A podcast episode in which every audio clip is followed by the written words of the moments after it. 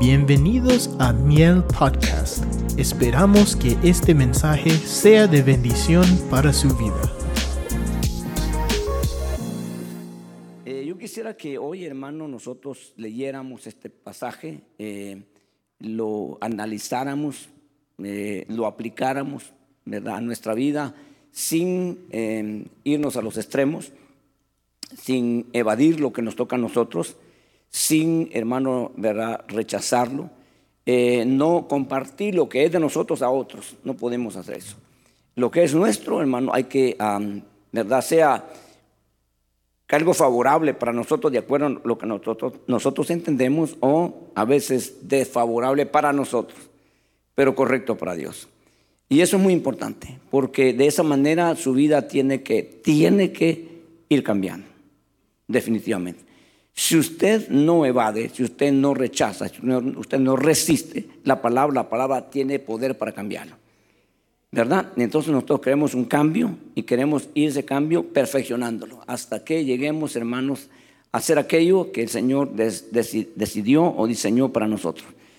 Eh, yo quisiera que hoy leyéramos, hermanos, en el capítulo 16, verso 1, dice, entonces la palabra del Señor vino a mí, en este caso a Jeremías, eh, diciendo, no tomes para ti mujer, ni tengas hijo ni hijas en este lugar, porque así dice el Señor acerca de los hijos e hijas nacidos en este lugar, y acerca de las madres que lo dieron a luz y de los padres que los engendraron en esta tierra, de muerte crueles morirán, no serán llorados ni sepultados, serán como estiércol sobre la faz de la tierra, a espada y hambre serán acabados, y sus cadáveres servirán para comida a las aves del cielo y de las bestias de la tierra.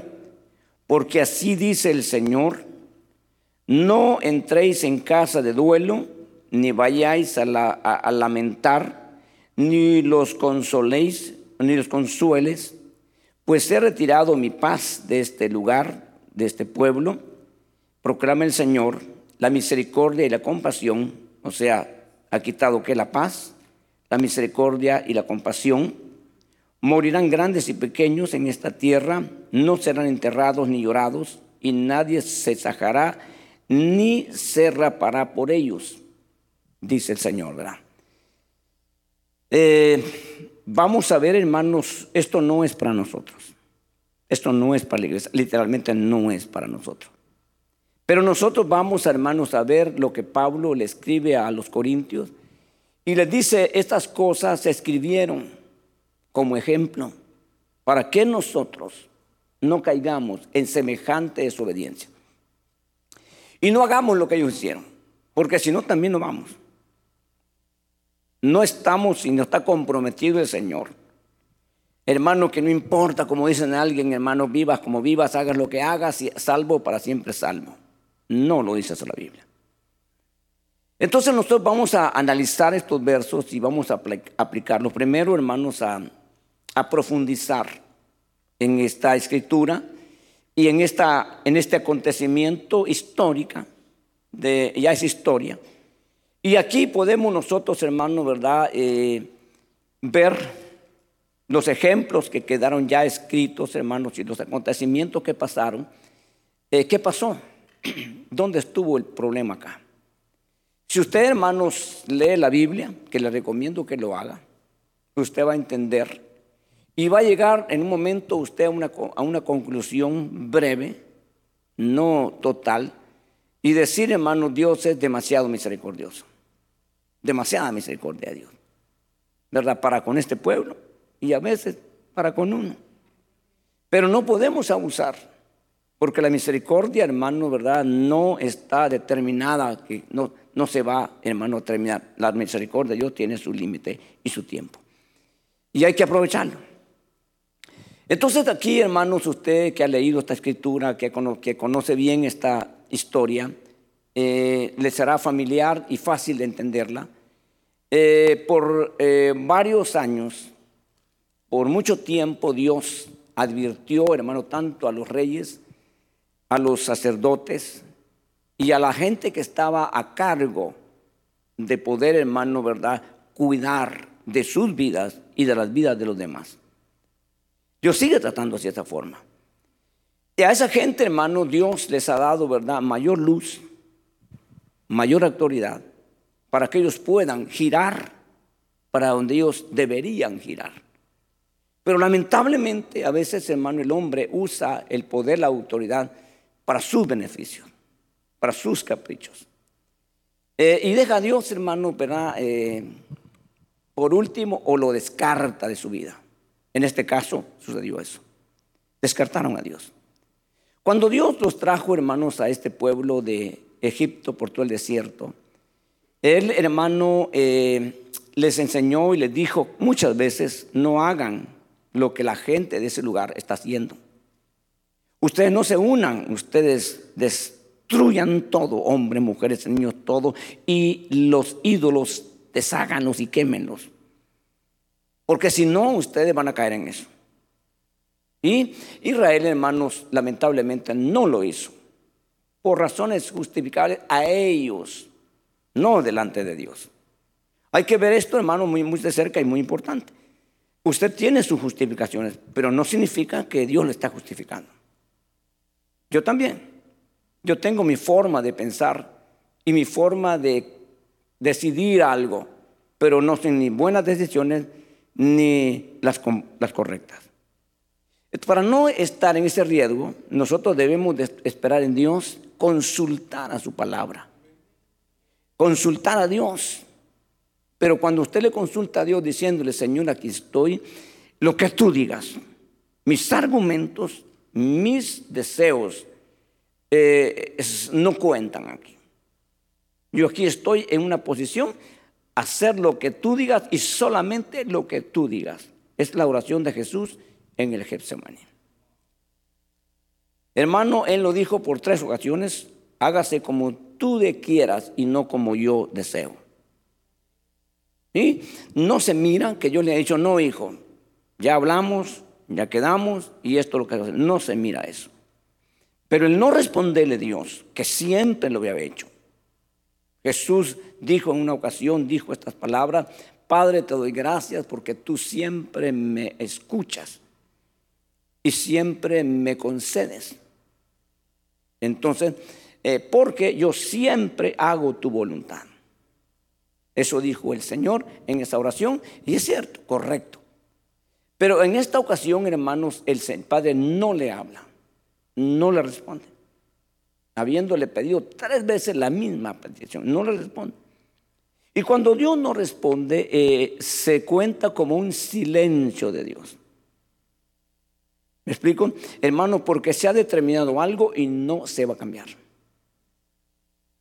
¿Me explico? Eh, nuestros hijos muchas veces piensan, me imagino yo, y dicen, eh, ¿y si le lloro? ¿Y si le ruego? Y si hago un drama, puedo yo convencer a mi papá y a mi mamá para que cambien de idea. Me imagino yo que piensan, ¿verdad? Y algunos lo piensan y no lo hacen, otros lo piensan y lo hacen. Hermano, algunos dicen, me voy a poner bravo y le voy a poner, le voy a hacer un montón de cosas para que mire que también yo tengo carácter y yo voy a hacer lo que yo quiero. Entonces miden el carácter del papá. Y muchas veces el papá dice, no, ya dije y se acabó. Pero no todos los papás toman esa postura. Porque, hermanos, cuando nosotros no tenemos nuestro carácter al nivel del espíritu, entonces van a entrar en acción los sentimientos. Y los sentimientos cambian. El hombre cambia por sus sentimientos y sus emociones. Lo demás es estable. Entonces, hermanos, si el carácter está ahí, vaya pues. Lo que había dicho que no, ahora resulta que sí. Entonces el hijo dijo, dice, voy a hacer siempre esto y lograré lo que yo quiero. Cosa que con Dios no se puede. Dios en su, en su hablar es, y lo dice, ¿verdad? A nosotros, a nosotros nos dice Dios, eh, que nuestro hablar también sea sí, sí, no, no porque lo que más de esto procede, del mal procede. Y la Biblia dice que Dios no, en Él no hay cambios ni sombra de variación. Él es así. Entonces nosotros tenemos que ir buscando esa manera, hermano, de poder eh, entenderle a Dios, conocerle a Dios y obedecerle a Dios. Las personas que entienden este punto se ciñen y tienen que pasar un proceso algunas veces, hermano, de, de desintegración. Porque lo que se ha integrado, lo que se ha construido, no tiene bases, por lo menos celestiales, espirituales. Y esas bases pueden ser fuertes, pueden ser, hermanos, este, quizás ah, se puede comprobar de que estoy correcto. Pero resulta que el Señor, hermano, a este profeta le dijo. Te he dado autoridad para arrancar, para destruir, para derrocar. ¿Y cuál es la otra? Son cuatro cosas. Derribar, arrancar, destruir Cuatro cosas. Entonces, y después le dice, te doy ahora autoridad para que plantes y edifiques. Entonces, nosotros hermanos tenemos que entender ese punto. En la industria de la, de la, de la construcción, de la, de la área esta, hermano, de edificios y, casas, eh, si usted da cuenta, en la ciudad donde vivimos se ha detenido. No hay construcciones aquí. Si usted va al Hall, no hay nadie. Porque esta ciudad, hermano, este pueblo, se puso sus moños en sus líderes de que iban a cambiar los códigos, hermano, y muchos trámites burocráticos fuertísimos que no cualquiera quiere edificar. Lograr hacer algo aquí significa haber pasado por una serie ridícula inaceptable, hermano, de, reglas que ellos tienen. Tuvimos dificultad con las compañías acá. Decía yo, miran, esto este trabajo, eh, trabajo de 200 mil dólares. Ok, ok, ok, ok. ¿A, ¿A dónde es? No, no, no, no, no quiero nada. Todas las compañías no querían venir. Porque ellos tienen unas cosas muy ridículas. Entonces, hermano, eh, la mayoría de edificios que están haciéndose hoy en día es deshaciendo, un edificio y haciendo otro. Pero cuando demuelen, usted mira que demuelen al edificio, decían las paredes, todo, y demuelen los cimientos. Porque el edificio que se hizo antes, antes del 2001 no califica con los códigos que hoy se establecieron. Los últimos arreglos o ajustes en códigos fueron 2001. Entonces, hermano, si quieren tener algo legal y algo respaldado, tiene que ser ahora bajo los códigos del 2021, perdón. No 2001, 2021. Y entonces, hermano, de esa forma es certificado el edificio como algo que está legalmente y estructuralmente hablando bien. Si eso lo hacen los hombres para algo que va a durar 100 años, máximo 200 años, hermano, ¿qué será lo que Dios está haciendo que va a durar por vida? Por la eternidad. Hermano, usted no se va a desplomar después de dos mil años o 200 millones de años. Se desplomó porque la estructura que le pusieron, eso no va a suceder. Es más, la, la base, el fundamento, no es usted parte de ello. Usted es parte porque de ahí partió usted. Y Pablo dice, hermano, que el fundamento es Cristo. La piedra angular es Cristo. El edificio somos nosotros. Entonces, hermano, resulta que nosotros tenemos que entender esas cosas para que podamos de esa manera ajustarnos. Aquí no se puede hacer, como dicen en inglés, cheating. Aquí no se puede hacer truco. ¿Verdad? Hermano, se puede hacer las cosas que ya están y que no tienen mayor riesgo. Yo le iba a decir algo, pero no, mejor no le digo a usted porque... ¿Qué más dice hermano? bueno, con esa presión, pues ni modo.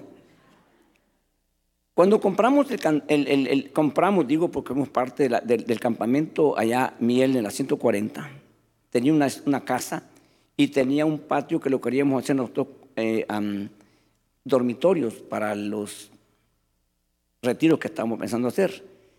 Eh, buscamos al ingeniero y el ingeniero me dijo, mira, si los fundamentos, los furen, tienen hierro, rebar, yo te lo paso. Pero si no tienen, hay que demoler.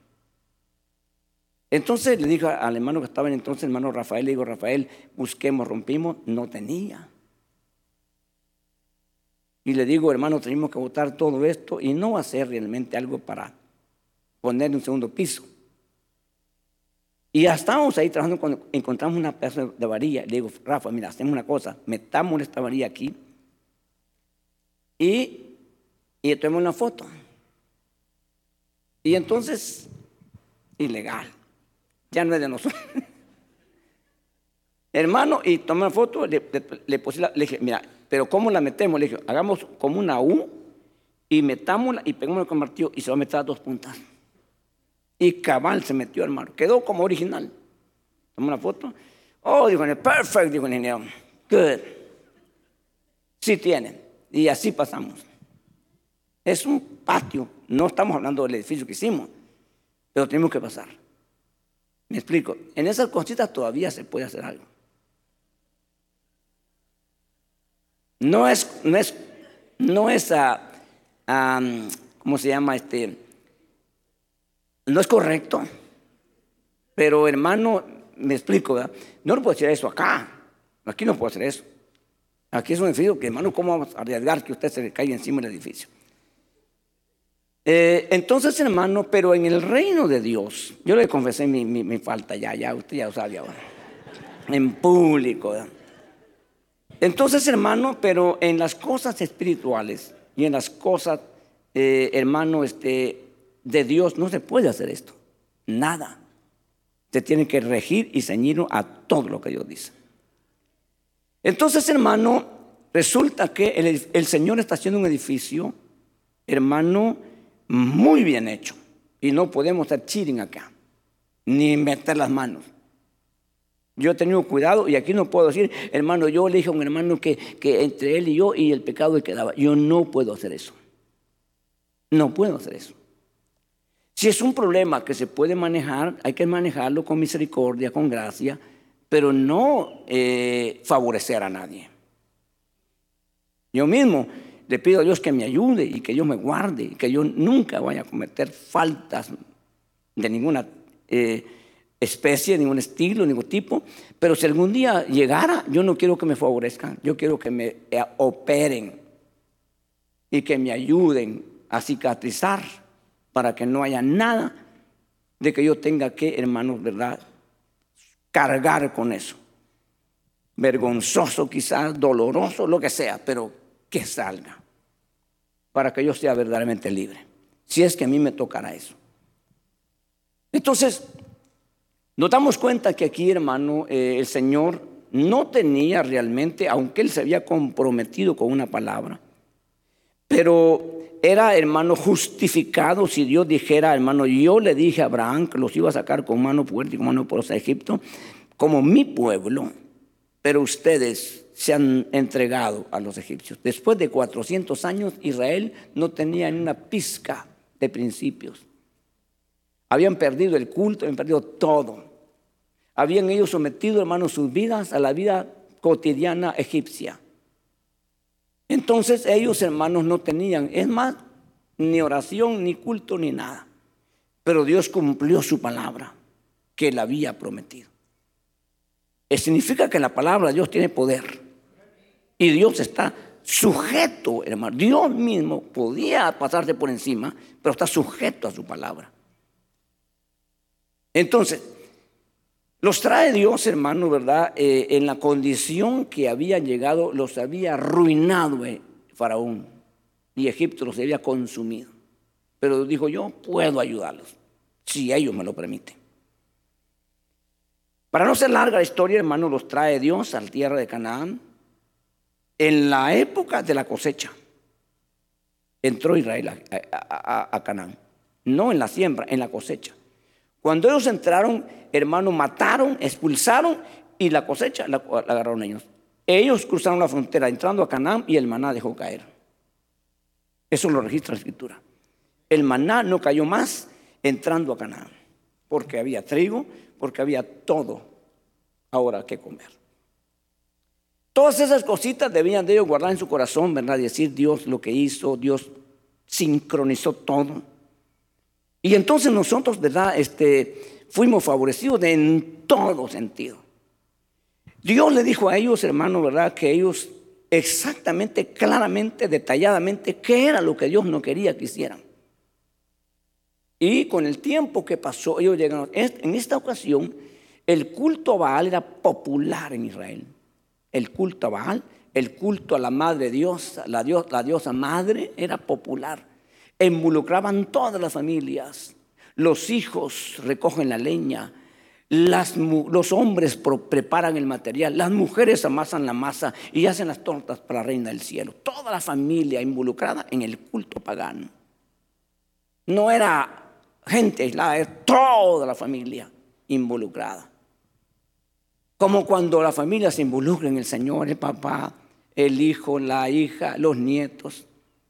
Aquí, hermanos, ¿verdad? tenemos aquí eh, hijos que aquí nacieron lo vimos aquí, hermanos, de niños recién nacidos, ahora son adultos, ahora son padres y madres, algunos de ellas tienen nietos que ya están aquí en la congregación. Ahora, no todos aquí, muchos de los que debían ser padres aquí ya no están, se fueron. Andan en el mundo, andan haciendo cosas, hermanos, bien tristes, pero fue su decisión. Nosotros como iglesia podemos hacer una parte muy pequeña, Hermano, pero los padres son los que todos los responsables. De ellos trabajar con los hijos. Y ellos, hermanos, evitar muchas cosas adelantándose. Si la verdad llegara primero antes que la mentira, la mentira no tuviera impacto. Pero tristemente, algunas veces la, verdad llega después de la mentira, cuando la mentira ya concibió en el corazón del hijo de la hija. Entonces, hermano, resulta que nosotros vemos que Israel, ¿verdad? Tiene esa, esa historia. Y Dios dice, hermanos, esto es para ustedes, desde un extremo al otro, para ustedes. Una tierra que fluye leche y miel es para ustedes, pero, hermano, llega el momento en que el pueblo empieza a corromperse.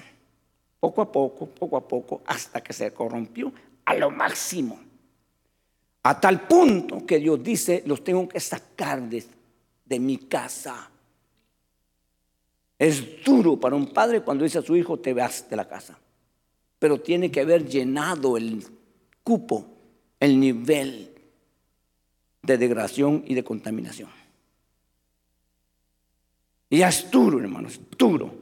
Y si es una niña y el papá se enoja y se molesta y ya la saca a su casa y es al amanecer, anochecer, a la hora que sea, es doloroso.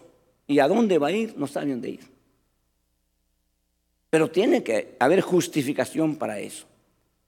Se acabó la misericordia, la tolerancia, etc.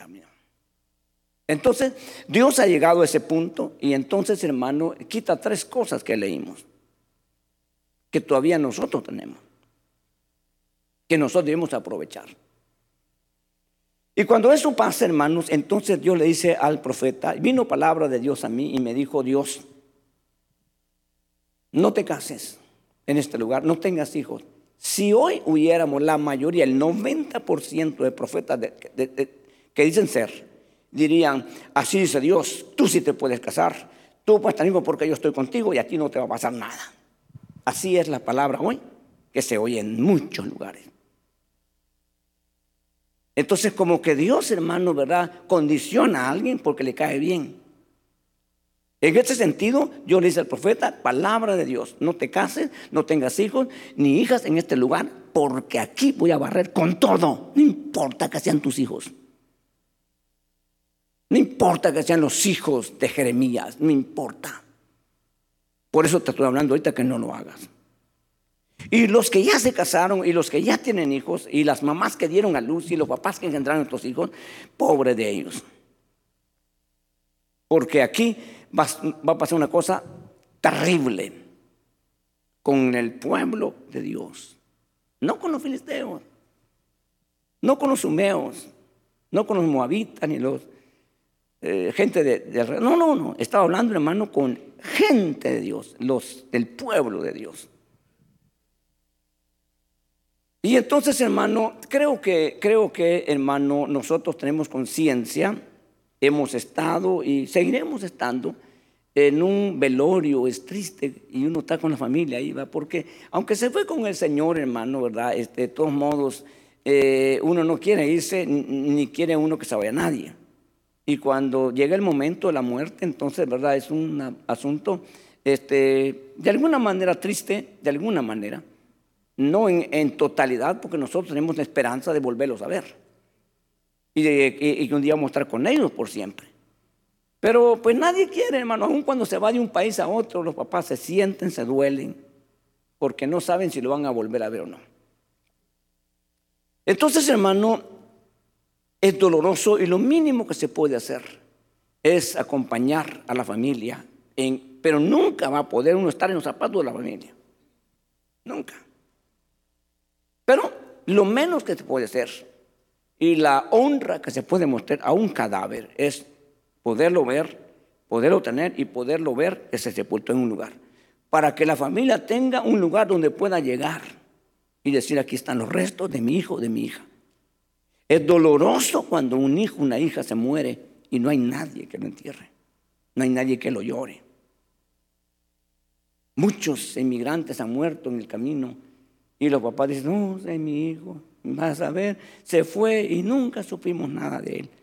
Quizás ese, ese hijo a estar en una fosa común, o esa hija a estar, hermanos, quizás, hermanos, lo encontraron en los huesos de los cadáveres, se lo comían los coyotes, los animales, de, los depredadores se lo comieron, las aves de rapiña, y encontraron el normal esqueleto ahí. Para uno, qué triste, qué doloroso, pero para mamá y papá, ver que está, así terminó su hijo, es doloroso. Usted no ha vivido eso y, espero que nunca lo viva y, y usted debe considerar lo que estoy diciendo. ¿Ok? Entonces, hermano, pero fue una tragedia. Buscando un mejor futuro, encontró la muerte y encontró esto que estoy mencionando yo ahorita. Pero cuando Dios lo programa, porque puede ser que diga el papá, no, si no se hubiera ido mi hijo, no se hubiera muerto, y es cierto. Pero en este caso, se fueran o no se fueran, iban a morir. Aquí no iba a haber entierro, ni vela, ni llanto por nadie. Por nadie. Aquí iba a ser, hermano, una cosa vergonzosa y dolorosa. Se menciona ahí. Los cadáveres, los cuerpos y, los restos de esta gente serán, dice ahí literalmente, como estiércol sobre la tierra. Eso es horrible, hermano, es durísimo. Bueno, si no es tu hijo, pues pobre, ¿verdad? Y se te olvida. Pero si ya es tu hijo, tu niño, tu niña, que engendraste, que diste salud, que creaste, que amaste y que ahora está como estiércol sobre la, calle, sobre, la tierra. esto, el que lo vive, el, hermano, hay gente que no se recupera. Hay gente que no se recupera. Padres que se consumen. Y es que no es para menos. Entonces, aquí va a ser un asunto general. Aquí no había escapatoria y era palabra de Dios. Claro, eso no lo concebían ellos y por eso odiaban a Jeremías, porque eso de parte de Dios, porque la gente tiene un concepto que Dios es amor y que al final Dios va a perdonar a todos y que la misericordia no se va a acabar. Los asesinos y los estos y los otros, hay que pues no, no, yo lo más, no, no, no, espéreme, hermano, es que tenemos que ver los aspectos de Dios. Dios dice la palabra que es amor, pero también dice que es fuego consumidor. Eso no lo podemos quitar la Biblia. No lo podemos borrar, no lo podemos eliminar, está ahí. Cuando a una jovencita se le habló y le dijo, hija, tienes derecho a casarte. La Biblia dice, cásate con quien tú quieras, pero con tal que sea en el Señor.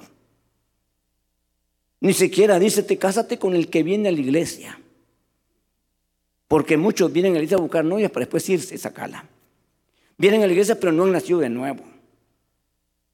Entonces no dice con el que viene, dice con tal que sea en el Señor, que tengas la prueba, el testimonio de que es un hijo, es una hija de Dios. Entonces la muchacha se va, le importa, no le importa eso, o no lo sabe o no lo quiere saber, se va, se embaraza y a la semana, dos semanas, tras tres semanas al mes, hermano, al dos, al año, ahí la abandona el hombre, porque se está acostumbrado a eso. Eso es lo que andaba buscando. Y ella viene ahora con su hijo, hermano, el instinto materno es ceñirse ahora, más dura la vida, estaba fuerte, pero peor la vida, porque ahora si no tiene un papá, una mamá que le ayude, si se enamistó con papá y mamá y papá está ahí, no le van a ayudar. Entonces te pone ella a ver cómo lo, ahora lo, cómo lo cría. Y de repente viene a la iglesia y le dice, pastor, ¿puede orar por mi niño? ¿Por mi hijo? ¿Por mi hija? Y el pastor dice, hermanos, amén, vamos a orar por la niña, vamos a ofrecer al Señor a un hijo de fornicación. Es un niño, como cualquier niño. Los niños son lindos, inocentes, pero este es producto de una fornicación a sabiendas. Entonces, hermano, y se presenta a Dios. Nosotros no hacemos presentaciones aquí por esto que estoy hablando ahorita. Porque ahora estamos en una dispensación diferente. Ahora es el Padre el que es el sacerdote para que ahora Él presente a su Hijo. Yo en la iglesia, hermano, aquí en la iglesia siendo pastor, eh, tuvimos el privilegio de nacer mi hija. Cuando nació y, la, y, la y la, me la dieron, yo la ofrecí, Señor, te ofrezco a mi hija que sea sierva tuya. Señor, tú sabes que hemos hecho todo lo que hemos podido, lo mejor que hemos podido para engendrarla, para dar la luz y ahora para criarla. Pero es el Señor, yo, yo soy el sacerdote, no soy pastor, soy el sacerdote, como lo somos todos los hombres. ¿Ok? Entonces, pero no hay un hombre porque fue irresponsable. Bueno, pero yo estoy yendo por otro lado. Eh, entonces resulta, hermano, que esto es cruel, duro, como lo dice el Señor. Pero ahora, hermano, nosotros, gracias a Dios, ya no estamos de ese lado, estamos de este lado. Y eso ya no es para nosotros, literalmente. Eh, entonces, pero vamos a aplicar lo que dice Pablo en el capítulo 4 del libro de 1 Corintios. Y estas cosas sucedieron como ejemplo. Eh, menciona algunas, pero dice que todas las cosas, para que nosotros no caigamos en aquí es donde ya está la aplicación para nosotros. Entonces, ¿por qué estamos nosotros aquí, hermano? ¿Por qué está usted aquí? ¿Mm? Ajá. Em, la razón por la que estamos aquí nosotros es por la misericordia, que un día Dios tuvo misericordia a nosotros. Estamos aquí, hermanos, por misericordia. Vamos a llegar allá al final por misericordia. Entonces quiere decir que nosotros la misericordia tenemos que cuidar.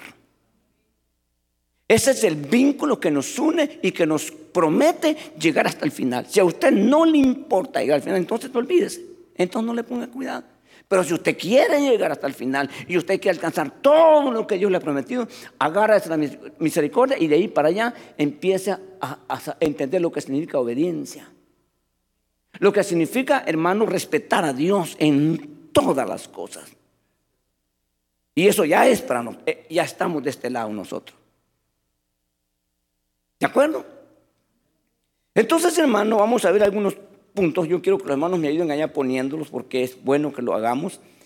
Eh, nosotros la misericordia la queremos, la anhelamos, y es verdad y es bueno, pero muchas veces no entendemos por qué tuvimos esa misericordia parte de Dios, por qué Dios nos dio misericordia, cuál es el propósito de darnos Dios misericordia y que nosotros entendamos y, y aprovechemos su misericordia, ¿por qué?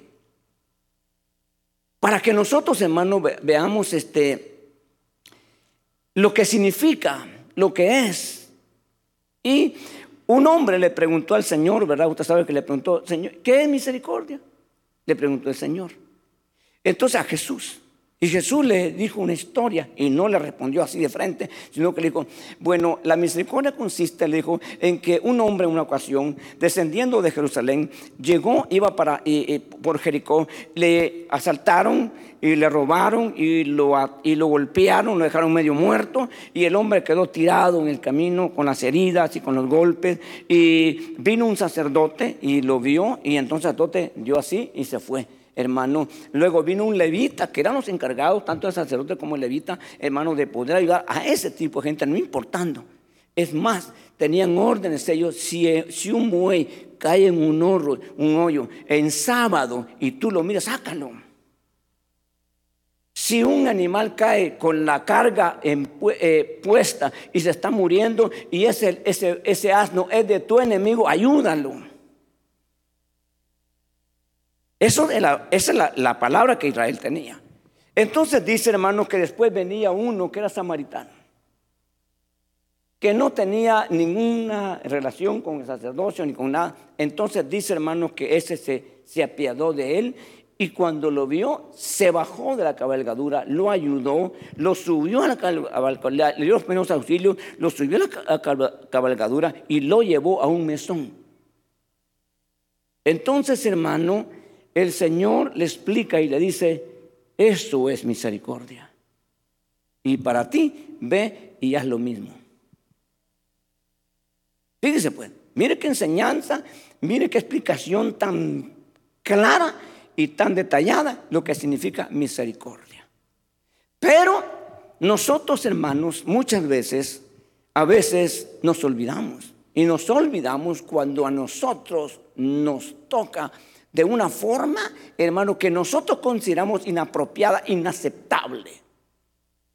Y hay frases que se, oyen en el mundo y aquí dentro de la dentro de iglesia, digo, esta convención, no aquí, aquí directamente, pero dentro de la iglesia, que decimos o dicen la gente así, mejor dicho, dicen, esto no tiene perdón. Eso es lo que dicen y están dispuestos a no perdonar. Hermano, ¿será más grave eso que lo que nosotros hicimos contra Dios? Nunca llegará. Pero sin embargo, nosotros fuimos perdonados por haber encontrado misericordia de parte de Dios.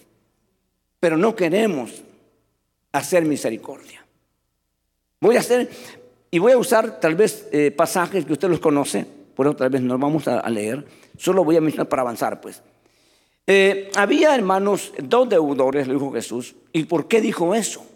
¿Por qué dijo eso? Si usted lee anteriormente, dice que Pedro, hermano, le preguntó a Jesús, Señor, ¿Hasta cuántas veces tengo que perdonar a mi hermano? Le preguntó Pedro. ¿Hasta siete? Y le pregunta, ¿hasta siete, verdad? Y Jesús le dijo, eh, en verdad, en verdad digo, hasta setenta veces siete. Y luego empezó Jesús. Habían dos deudores. Uno debía cien denarios y el otro quinientos denarios, para poner números. Vino el, eh, no, no, perdón, no, no, esta no es. Debía quinientos denarios y el, y el acreedor le dijo, vamos a hacer números, vamos a hacer cuentas. Y resulta que no tenía el dinero para, para pagar. Y entonces Jesús le dijo, hermano, ¿verdad? Y dijo Jesús, hermano, vamos entonces, el acreedor dijo, voy a vender a tus hijos para cubrir el gasto. Y entonces el hombre se postró y le dijo, perdóname, ayúdame, ayúdame, yo te prometo que te voy a pagar, dame tiempo, por favor, dame tiempo. Y entonces, hermano, el hombre, ¿verdad? Eh, hablando Dios de sí mismo, dijo, tuve, teniendo compasión y misericordia, le dijo, ¿sabes qué? No me debes nada. Así como la gente, de verdad, no me debes nada. Entonces, hermano, el hombre se fue, hermano, muy agradecido porque, porque el acreedor le había perdonado esa gran deuda. Pero encontrándose, saliendo, encontró a otro consiervo que le debía 100. Hermano, dice que lo agarró el cuello y asfixiando le decía, me la pagas o te meto a la cárcel. Y el otro le dijo las mismas palabras. Perdóname, dame tiempo, yo te pido nada que tiempo a la cárcel. Y lo metió a la cárcel. Los consiervos le fueron a contar al Señor y le dijeron, mira la historia, así está. ¿Te acuerdas que le contaron? Y entonces el Señor le dijo, ven para acá. ¿Cómo es que yo te perdoné a ti la deuda mayor? Y tú la menor no pudiste perdonarla, ¿por qué no tuviste misericordia? Ahora vas a pagar todo y lo puso en la cárcel. Así explicó el Señor que hará con aquellos que no tienen misericordia. ¿Ok? Entonces cuando la misericordia es para compartir, es para tener misericordia de otra persona. Porque ya nosotros recibimos misericordia. Ahora, el problema más grave viene cuando nosotros, hermano, en vez de ser personas misericordiosas y personas intercesoras, por ejemplo, viene un líder y está molesto y le dice al que está cerca, mira que con fulano es de la agradecida y lo voy a, lo voy a, lo voy a acechar, lo voy a, lo voy a, lo voy a echar. Y el otro dice, sí, échalo, échalo, se lo merece. No está haciendo el trabajo. Dice, no, mira, ¿por qué no, por qué no tienes misericordia? Dale chancecito. Es el trabajo del intercesor.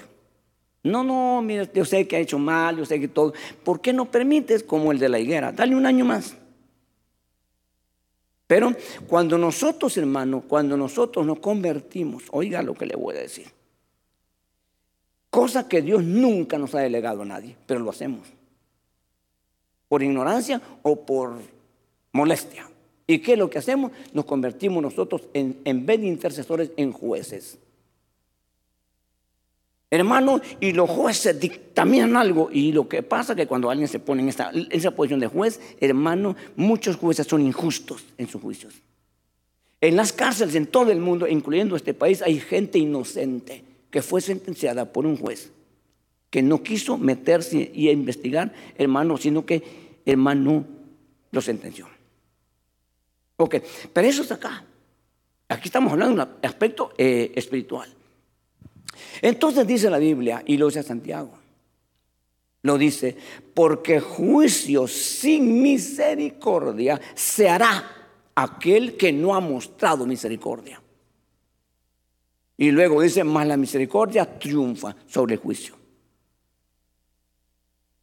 Oiga esto, pongan, analícelo bien, por favor. Cuando usted, hermano, eh, haya recibido un revés de alguien que usted, hermano, le ayudó, tal vez le ayudó a usted, verbalmente con palabra, económicamente hablando, de cualquier índole usted le ayudó y ahora se volvió su enemigo. Ahora, no olvídese, entonces, usted lo que tiene que hacer simplemente, hermano, es amarle, bendecirle. Hermano, porque si nosotros entramos en el rol de jueces, ya nos metimos en un, porque hay un solo juez. Que él va a hacer las cosas correctas, aunque tenga que esperarse años o siglos. Por eso que Dios nunca será juzgado. Porque Él es justo y verdadero, justo, correcto. Dice que su cetro está basado en justicia y verdad. Entonces, hermano, cuando alguien entra ahí, que son muchos, ¿eh? Muchos los que entran allí, entonces, entonces, hermano, la misericordia también de ellos es retirada. Y ahora se van a enfrentar a un juicio sin misericordia. Y si nosotros llegamos a ser juzgados sin misericordia, estamos desechados. Nosotros, si ahorita nos juzgara Dios sin el factor misericordia, estamos perdidos. Nosotros necesitamos que tenga Dios misericordia. ¿Por qué no brindamos también misericordia? Y entonces es la manera de conservar la misericordia en nuestra vida. Por eso hay, hermanos, cantidad de gente deambulando. Gente que ya está fuera y otros que están cerquita de ser, hermano, expulsados. Y no porque Dios los expulsó. Violaron las reglas y quedaron fuera. ¿Usted quiere quedar fuera? ¿Usted quiere quedar fuera otra vez? No, yo no, ¿verdad? Entonces ponga atención a esto, por favor. Ahora, la misericordia sí tiene su límite, pero no es una medida que uno pone. Si me la hace otra vez, aquí se acaba. No es así, pero tiene límite. Hay un límite para esto. Entonces, hermano, el enemigo ha hecho muchas cosas, como vengándose, como haciendo lo que a él le hicieron. Eh, y Dios no quiere que el enemigo haga. ¿Y por qué no lo detiene? Porque muchas veces nosotros le permitimos. Porque Dios no le permite. El enemigo quiere algunas cosas y Dios no. Unas cosas que el enemigo, hermano, eh, no puede y, aunque lo intente, no puede. Dígame una cosa que el diablo no puede, aunque lo intente y aunque él ruegue a Dios, no puede. Dígame una. ¿Ah? Ajá, quitarle la vida, porque el poder de la vida solo está en Dios. Dice en su palabra que Él tiene contado nuestros días y no faltará ni uno de ellos. Ok, entonces hermano, pero ¿por qué hay gente que muere antes del tiempo de Dios? Por violar reglas establecidas. Por ejemplo, por ejemplo, hay mucho, un ejemplo nada más. Dice la Biblia, hermano, y así lo dice, y Jesús lo repitió, dijo, honra a tu padre y a tu madre, porque es el primer mandamiento con promesa, el primero. Para que tus días sean prolongados sobre la tierra. Ahora, viola ese mandamiento y los días, en vez de prolongarse, se acortan. ¿Me explico? Entonces nosotros tenemos que entender la palabra. Y no es que el diablo tenga poder, no, no, no, el, diablo tiene poder en lo que tú y yo le permitimos, porque reclama derechos. Ningún policía te puede dar un ticket porque te, te pasaste una luz en rojo, no había luz. Puedes llevarlo a la corte y puedes discutir. Y si el juez está bien parado, te dará el derecho y la razón a ti. No puede. No importa que tenga uniforme. No importa que en ese momento sea representante de la ley. Está violando él la ley. Y el que viola la ley tiene que pagar por ello. Quien sea. Entonces, hermano, resulta que nosotros estamos aquí otra vez por misericordia. Y no solamente, hermanos, no solamente misericordia así más o menos, sino que hemos llegado y como dice el libro de Hebreo, ¿verdad? Hermanos, el libro de Hebreo se explica esto.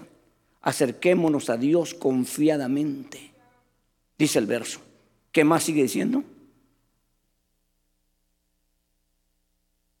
Donde encontramos el oportuno socorro y la misericordia. ¿Ok? Ahí, ahí estamos nosotros ahora. Pero no podemos llegar cuando hemos sido inmisericordiosos. Que nuestro corazón siempre sea un corazón misericordioso. Que nunca se vaya a desligar eso de tu corazón ni del mío, nunca. Porque es muy peligroso, mucho riesgo. Ok, entonces estamos aquí nosotros, hermano, un tiempo y una época muy eh, especial, pero tenemos que nosotros, hermano, ver. Entonces, si el enemigo, hermano, fue destruido de formas, por ejemplo, eso lo, encuentra usted, lo puede leer usted, lo, puede, lo puedo probar. Ahorita no le doy el verso porque no estamos buscando eso, pero le puedo probar. Y es más, usted va a decir, es cierto. Usted ha oído, usted ha leído en la escritura que dice que en unas ocasiones, hermano, los enemigos se mataron a sí mismos. ¿Se acuerdan? Dígame en una ocasión así nada más. Acuérdense, no, ¿verdad? Bueno, tal vez lo agarré en frío. En la época, en la guerra, en la, batalla de, de, Gedeón. En la batalla de Gedeón mataron los de Gedeón a nadie, a nadie. Se quedaron parados, hermanos, y se mataron unos a otros, entre ellos. Y el siguiente día era una tendalada, como decimos, de cadáveres. Porque se mataron unos a otros. Eso es cruel. Ver que una, un compañero está matando a otro sin causa. Pero el diablo quiere hacerlo también aquí en la iglesia. Aquí se matan, no, en esta congregación, en la iglesia, los mismos hermanos, por asuntos que el diablo maneja y empiezan a decir cosas, y empiezan a decir cosas y a hacer cosas, hermano. Y el diablo feliz, sin meter sus manos, viendo cómo uno a otro nos matamos. Porque nosotros no hemos entendido. Entonces resulta, hermano, que en este, en este caso, ¿verdad? Nosotros quedamos de este lado ya. Tenemos que ver, hermano, que para nosotros hay una oportunidad única, única. No vamos a ser dos veces, ni tres veces, ni más veces, una sola vez. ¿De qué estoy hablando? Del arrebatamiento. De esto va a ser una sola vez. Ahora, el que se quede después del arrebatamiento, hasta el arrebatamiento habrán velorios y entierros. Después del arrebatamiento no habrá velorios ni entierros. ¿Cómo va a ser ese momento de la gente que se quede después del arrebatamiento? No hay velorio, no hay entierro. No se, no se menciona, no va a haber, porque no van a estar los el anticristo y toda esa gente malvada enterrando el cuerpo de un cristiano. se van a, se van a gozar matándolo y, no, y, se van a, y se van a compadecer enterrando. No. No. Entonces, hermano, esto es trágico, esto es doloroso. Nadie va a poder llorar a su hijo y a su padre, a nadie. Será un momento único en la historia de la humanidad. Entonces, ¿por qué hoy no nos ceñimos? Porque hoy, hermano, hoy enterramos a un hermano, a una hermana que se fue, se nos adelantó y sabemos seguramente que esa persona se va a levantar en el arrebatamiento. Dice que los muertos en Cristo resucitarán primero. O sea, no habrá sepulcro, no hay nada que detenga a ese hombre, esa mujer que murió en Cristo. Mire pues, entonces nosotros ahora debemos de entender ese punto y comportarnos y mantenerlos, pelear esa batalla por ser dignos de participar de ese evento glorioso que hoy, hermanos, tenemos por delante. Entonces, resulta que nosotros estamos allí, hermano, pero no podemos olvidarnos. Hay tres cosas que Pablo menciona que quiero que quede grabado en su corazón ahora. Tres cosas que nosotros tenemos ahora, que Israel tuvo y lo perdió. ¿Se puede imaginar usted, hermanos, los niños, las mujeres, después de haber sido violadas, tanto las jovencitas como las casadas? Eso lo dijo Dios que iba a pasar. Eso pasó en Israel. Se puede imaginar ahora, o las dejan ahí, o se las llevan para Babilonia a trabajar para el rey de Babilonia. A hacer horrible, horrible. Los músicos que llegaron a Babilonia con sus instrumentos, dice que los colgaron en los sauces, porque ya no hay sentido para tocar. Ellos burlándose le decían, oigan músicos, tóquenos canciones de Sión. Y ellos agachando la cabeza decían, no, no, esto no es la Biblia, pero me imagino que están diciendo, no podemos cantar canciones de Sión en tierra de cautiverio. Qué triste, no qué duro, pero los que se queden aquí va a ser peor que eso, porque esos se enfrentaron con un rey que algún poquito tenía, poquito de misericordia. Pero el que viene, el anticristo, no sabrá lo que es misericordia, no sabrá, es el mismo diablo encarnado. Eres un ser maligno. El más cruel que hemos visto, dice Isaías, que nunca puso ni dio libertad a sus presos. Imagínense los que, los, que, los que, hoy se opongan a Él, que le digan ahora, te reprendo en el nombre de Jesús. Ahí en ese tiempo, olvídese. Hoy podemos. Hoy podemos decir, hermano, a ese diablo podemos decirle, el Señor te reprenda. A los demonios te reprendo en el nombre de Jesús. Ahora puedes decir tú, yo me niego, yo rechazo, yo me opongo a toda especie de maldad, porque estamos dentro de la protección de Dios, en el tiempo de Dios. Estamos hoy nosotros.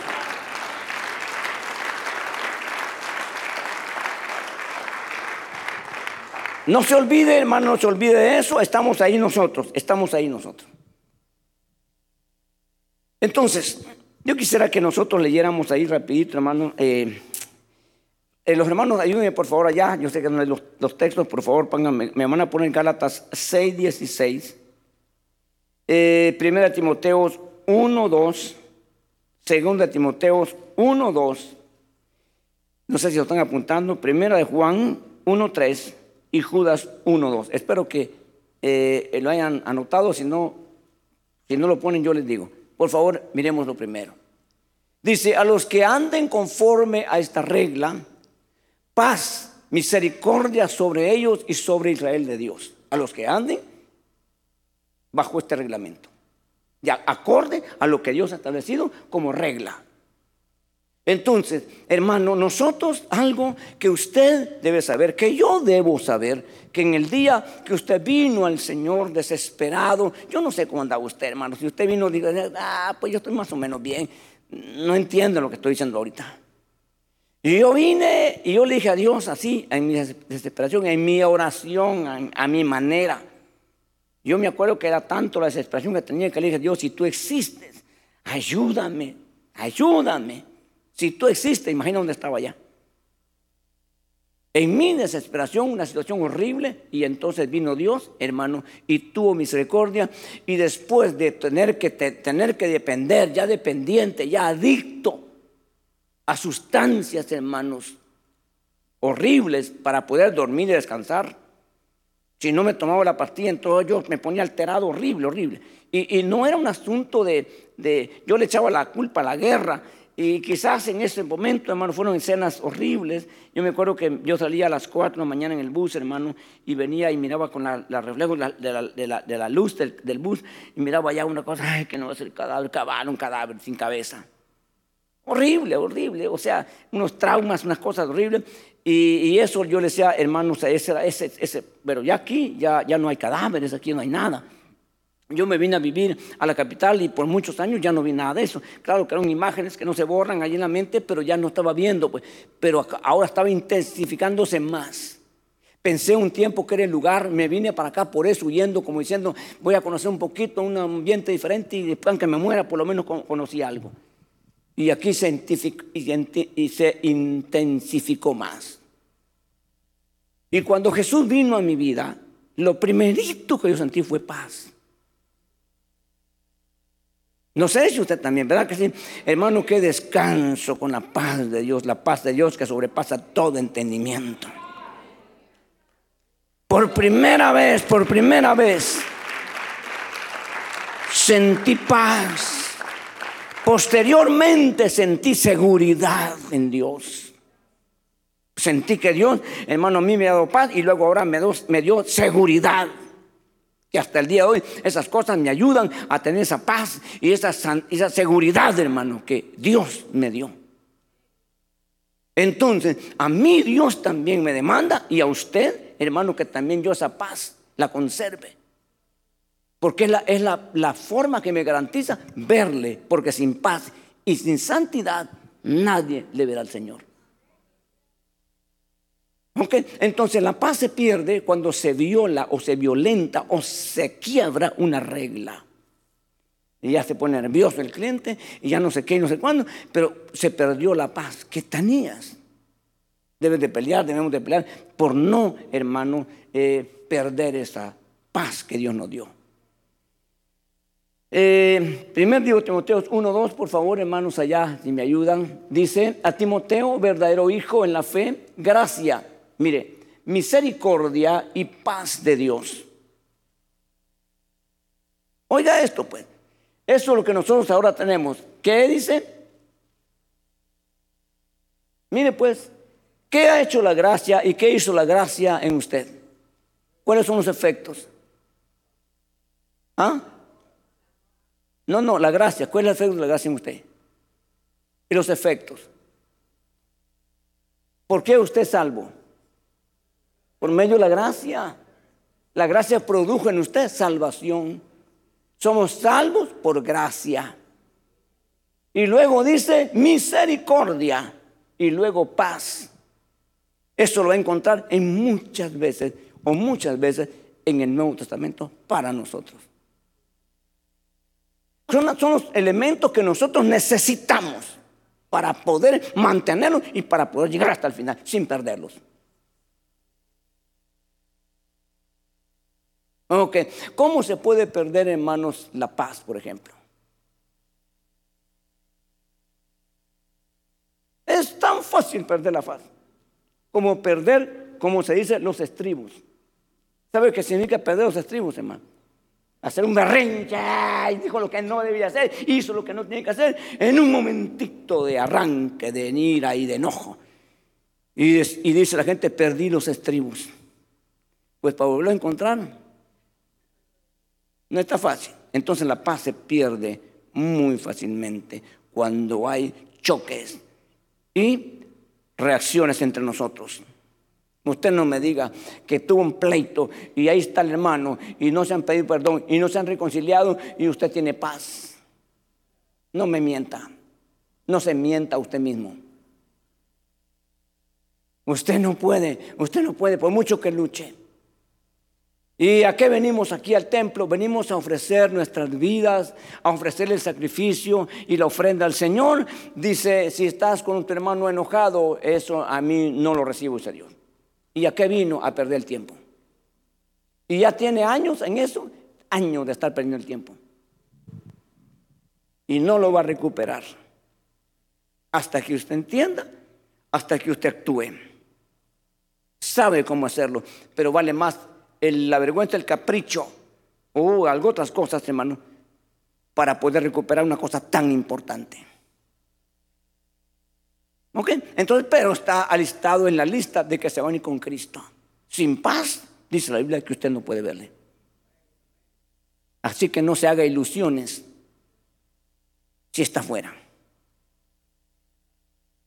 Perdóneme, discúlpeme. A veces pienso que ya no van a venir algunos el otro, el otro domingo. Pero realmente yo no puedo negarle a usted y a mí la palabra del Señor. No podemos.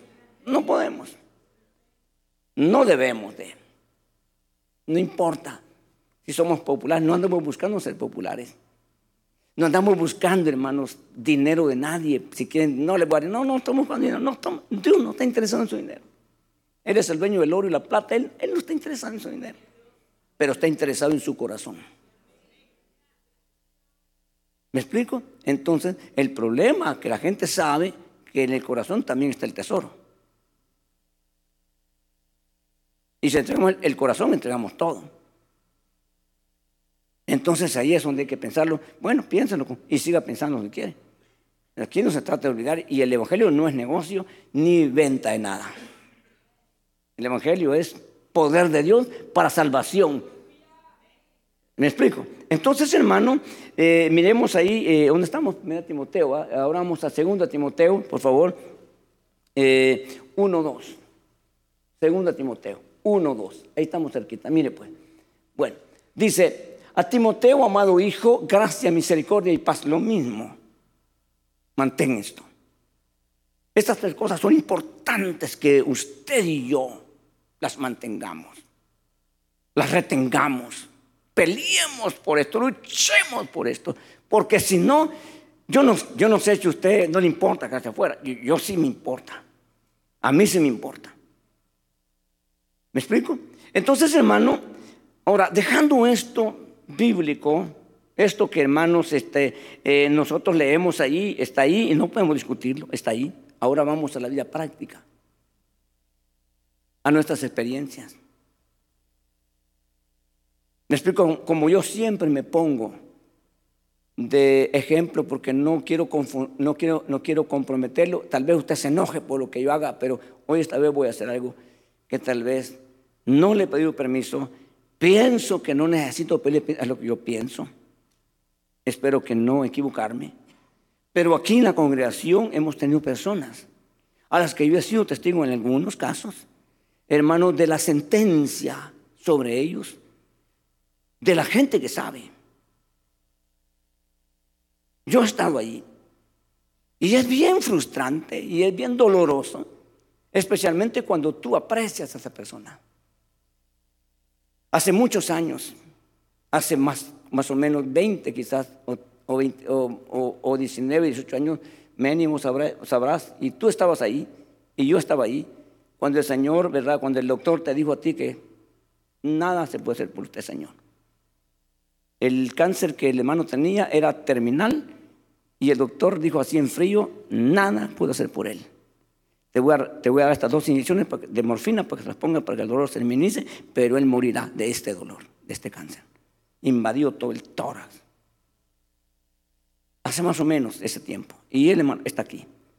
Y yo, hermano, le dije, hermano, mi hermano, pidamos al Señor, Dios es poderoso y usted puede sanar. Dios tiene poder, hermano. Lo hicimos, Dios nos oyó. Y el hermano tiene 20 años aquí, 20 más o menos de estar aquí. Hermano, su hijo pequeño, chiquitito, el niño no sabía nada. Sus hijas están un poco más grandes, especialmente Amy, que está más grande. Hermano, y está fuera el alcance de uno. ¿Qué puede hacer? Solo esperar en la misericordia de Dios. Ahora, él está bajo ese, no sé si él entenderá, espero que sí, ¿verdad? Está, hermano, diciendo mi vida está por la misericordia más que todos. ¿verdad? Por misericordia estoy en el 2023 y a saber cuántos años más te toca vivir. Misericordia. Nunca, jamás me olvidaría yo. Vi crecer a mis hijos, ves a tus nietos. Misericordia de Dios. ¿Me explico? Hermano, porque es duro oír cuando alguien que sepa, que sabe, decir, así está el asunto. Que te diga cualquiera, pues ni sabe. Pero cuando los expertos miran y llegan y, y el cuadro clínico es irreversible, nada se puede hacer. El otro hermano Jesse, estamos viendo hermano Jesse aquí, no le pedí permiso, pero que no haya problema. Hace unos meses, yo no estuve ahí, pero me contaron la condición, yo fui a verlo, la condición. Sale un hermano diciendo, si Dios no entiende, Dios no interviene, aquí se acabó el hermano. Fuerte el hermano, grande el hermano y todo, pero no había, no había ya. Con una gangrena en el parte de aquí. ¿Sabe lo que significa la gangrena? La gangrena si tiene en el pie, pues cortan el pie y hay, hay solución. En la mano, pues, pero ¿cómo no cortar el, el estómago? ¿Cómo? Y el médico decía, no hay posibilidades. Bueno, denos un número, según entiendo, 5%, pues, 5%, 95% negativo es, humanamente hablando, imposible. Aquí está el hermano, ayer y antes lo vi, se hacen la, la, vara esa, hermano, qué bárbaro. Yo, hermano, no te, mira como que no tienes nada. Aleluya. Espero que los dos hermanos que están aquí nunca se olviden de que su vida fue prolongada. De que la misericordia de Dios fue extendida como cuando se acercó Esther a suplicar, y si el rey no extendía el cetro, la mataban ahí. Dijo, ayunen mis doncellas y ustedes, y yo voy a arriesgar mi vida, viva o muera, voy a ir a la, sala de verano del rey y voy a ver qué pasa. Si él extiende su cetro, mi vida será prolongada, si no, ahí morí. Y llegó y se interrumpió el rey en su reunión y el rey le dijo, inmediatamente sabía que si no hacía eso, ahí moría. ¿Qué quieres, reina Esther? Hasta la mitad del reino se te concede. Eso es glorioso, eso es maravilloso, hermano. Aleluya. ¿Cuántos más habrán aquí?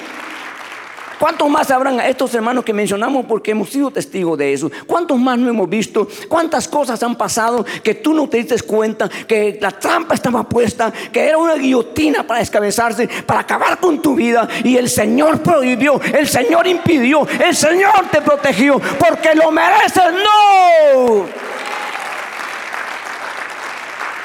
Lo hizo por la misericordia que Él tiene por la misericordia que está en ti.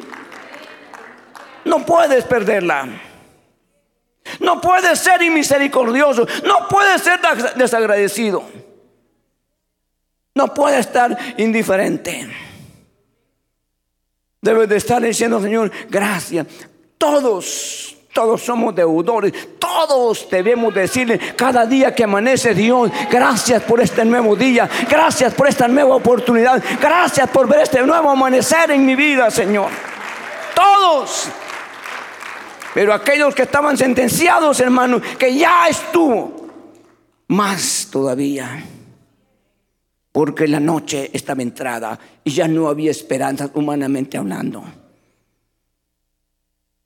Pero Dios, en su misericordia, no estaba comprometido. No estaba él obligado. A ustedes, hermanos que están aquí, a seguirle dando la vida, no está obligado. A mí, a todos, no está obligado Dios. Vivimos por misericordia, subsistimos por misericordia, permaneceremos aquí por la gracia y la misericordia de Dios que está sobre nosotros. Pero no podemos exponernos. Hermano, no podemos nosotros jugar. No podemos arriesgar nuestra vida. No podemos. A donde Dios te puso, a donde Dios te llevó, no te muevas nunca hasta que Él te diga lo contrario. Nunca lo hagas. Porque ese lugar, hermano, geográficamente puede ser, espiritualmente puede ser. Que Dios escogió, que Dios determinó. Y honrale, aún en tu debilidad, aún en tu enfermedad, honrale. Honrale. Y que te den una solución, que te digan, hermanos, aquí, mira, uno puede, uno puede, hermano, eh, aconsejar y dejar al criterio y a la conciencia a la persona. Si a mí me dijeran, a mí me dijeran, hermano, tiene usted una enfermedad, todos padecemos y vamos a padecer. Lamentablemente estamos en un mundo y en un periodo, en, un ciclo y un círculo y, en una ruta que en algún momento vamos a ir afectados. Si me dijeran, esta es la solución, pero esto no lo prueba Dios, prefiero morirme y no acudir a ayudas, hermanos, que no vienen de Dios. Porque si me muero de ese problema, esa enfermedad, lo que sea, si me muero ahí estando yo, hermanos, ¿verdad? Honrándole a Dios. Entonces yo tengo promesa y yo tengo esperanza. Si acudo a la ayuda, entonces yo pierdo todo. A veces es tan fácil, es tan frágil, es tan delgada la línea que uno puede, hermano, en su angustia, en su desesperación, en su lo que usted quiera, cruzar la línea y quedarse fuera. ¿De qué me sirve vivir 10 años más fuera del ámbito de Dios? ¿De qué me sirve? ¿Para qué quiero vivir sin Dios? Si para mí la razón de vivir es Él. Y si no lo tengo, no hay razón por qué vivir. No sé para usted, es para cada quien. Esto es nuestra vida, esta es nuestra esperanza, esto es todo para nosotros, eso es lo que yo pienso, eso es lo que yo creo, es lo que yo transmito y es lo que yo comunico. Israel, hermano, por misericordia, porque Dios hizo un plan, Dios hizo un contrato, volvieron otra vez después de dos mil años casi. Pero no crea usted que Israel, hermano, volvió así por así, que Israel no ha sufrido momentos. El holocausto, ¿a quién enterraron en, el holocausto? El pelo lo usaron para algo, los huesos y la carne lo hicieron para hacer jabón. ¿A quién lloraron en el holocausto de los judíos? Ay, mi niña, ay, mi niño. ¿A quién? Pero lo que viene es peor todavía. Porque se enfrentaron a Faraón, se enfrentaron al, rey de Babilonia, a Nabucodonosor, se enfrentaron a Hitler. Pero hoy se van a enfrentar al mismo diablo, al mismo diablo. Si Hitler, si esto hicieron lo que hicieron, imagínense que va a ser el diablo. Obviamente Dios va a ser al final de todo en el capítulo 19 del libro de, de, Apocalipsis, dice hermano, que Dios hace un anuncio y una invitación y les habla a las aves del cielo, a las bestias del campo, vengan, que tengo un banquete para ustedes, carne de reyes, de jefes y de militares, para que coman Terrible lo que va a pasar, terrible. Pero eso es lo que Dios hará. Y el diablo quiere vengarse y el diablo quiere hacer cosas similares. No lo hará. Porque si tú mantienes, hermano, el temor a Dios, si tú mantienes el respeto a Dios, tú mantendrás siempre la unción de Dios estará sobre ti. Como dice el libro de Eclesiastés, hermano, que nunca falte ungüento sobre eh, unción sobre tu cabeza. ¿Y qué dice Dios? a los ungidos, hombres o mujeres, jóvenes o adultos, que dice Dios, no tocarás a mis ungidos, a mis ungidos no los tocarás. Esa unción está sobre nosotros. Cuidémosla, peleemos. ¿Qué importa lo que digan los hombres? ¿Qué importa lo que planeen el mismo diablo? ¿Qué importa? Porque a nosotros importa lo que ellos dicen. Aleluya. Nos importa. Ese tema ha revolucionado mi corazón como usted no tiene una idea. Como usted no tiene una idea. Esto iba a predicar el, domingo pasado, pero no podía dejar el tema inconcluso. Inconcluso. Dios tiene planes con nosotros. Dios nos lleva a una dimensión que usted no se imagina. Entre más esté dura la cosa y más apretada en el mundo, mayor, cuanto más grande sea la lucha, mayor es la victoria. Aleluya, así como lo oye, mayor es la victoria. La gente quiere tener victorias grandes con batallas pequeñas. Eso no existe, eso no se da. Duro, a veces hay que, que- que- que pelear con lágrimas, con dolor, con frustración, con coraje, con todo, pero honrando a Dios. Quisiera uno vengarse y hacer el berrinche y, hacerle sentir el dolor que estoy sintiendo. Pero en ese dolor Dios va a tocar mi corazón. Dios va a enseñar cosas que no las pude ver antes sin ese dolor. Y después vas a testificar y vas a decir, sí hermano, quizás te está profesando Dios a ti en medio del dolor, en medio de todo esto, porque mañana te vas a encontrar con mucha gente con dolor y les vas a decir, así es hermano, no se preocupe, Dios es grande, yo he pasado por esto, yo le voy a ayudar y quizás en el momento no podrás orar por esa gente hermano. Quizás no podás o no te permiten a veces con una palabra, con un abrazo que le den a uno, hermano. A veces le transmiten esa, si podemos decir, no es correcto, pero esa energía espiritual que te levanta. Y uno ama a esa gente, uno aprecia a esa gente, uno ora por esa gente. Pero esa gente tuvo que haber pasado momentos duros. No fuera Jesús el intercesor que es ahora, ni, ni suplicar al Padre como lo suplica ahora, si Él no hubiera pasado lo que pasó. Me imagino que el Padre de esencia divina, hermano, en su celo por su santidad, en su justicia total, acabaría con todo en un momento. Pero Jesús dice, Señor, Padre, no sabe lo que es estar en ese cuerpo. Yo sé lo que vivir en ese cuerpo, Señor, aunque Él no tuvo pecado. Y por eso es que tiene éxito en la intercesión. Si no hubiera sido el Señor intercediendo, ¿qué rato ya? Hubiera desaparecido este planeta con un soplo de y se acabó.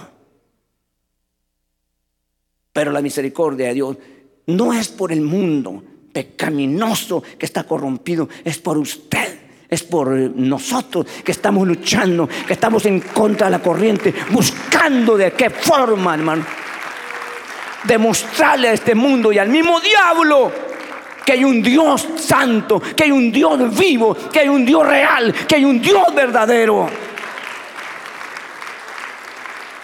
Aleluya. Dios está aquí, hermano, Señor está aquí. Yo no puedo seguir por el tiempo, pero el Señor está aquí en medio nuestro.